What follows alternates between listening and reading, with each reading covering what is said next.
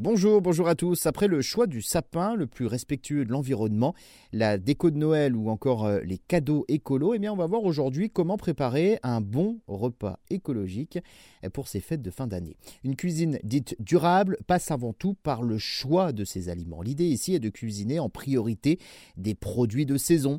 En décembre, privilégier donc euh, les fruits et légumes d'hiver et éviter tant que possible, même si cela est bon, de servir donc du foie gras, du saumon et globalement tous les poissons en surpêche, des produits avec des impacts sur l'environnement qui sont donc désastreux. Alors qu'une bonne farandole de légumes des saisons, eh bien, euh, ça fait toujours un excellent repas de fête de fin d'année et c'est délicieux.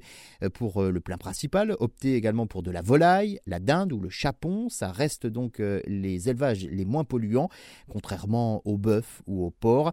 La volaille demande assez peu d'espace et émet donc moins de méthane. En plus, la volaille, cette saison, oui, parce qu'il existe donc des saisons pour la viande. On y reviendra d'ailleurs dans un tout prochain podcast.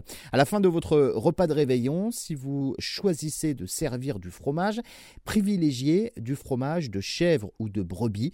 Les petits animaux émettent en effet moins de méthane et ont besoin de moins de place que les vaches laitières par exemple. Accompagnez votre fromage d'une salade, de la mâche ou de la salade de cresson, euh, c'est de saison également.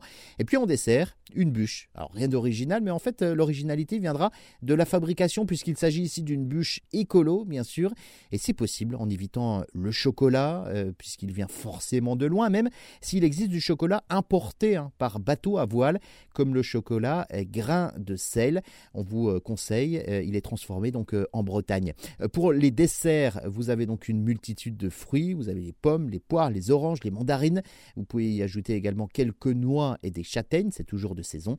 Bref, en fin de repas, c'est très léger, c'est délicieux, c'est frais et digeste. Allez, j'ai plus qu'à vous souhaiter donc un bon appétit et de bonnes fêtes de fin d'année.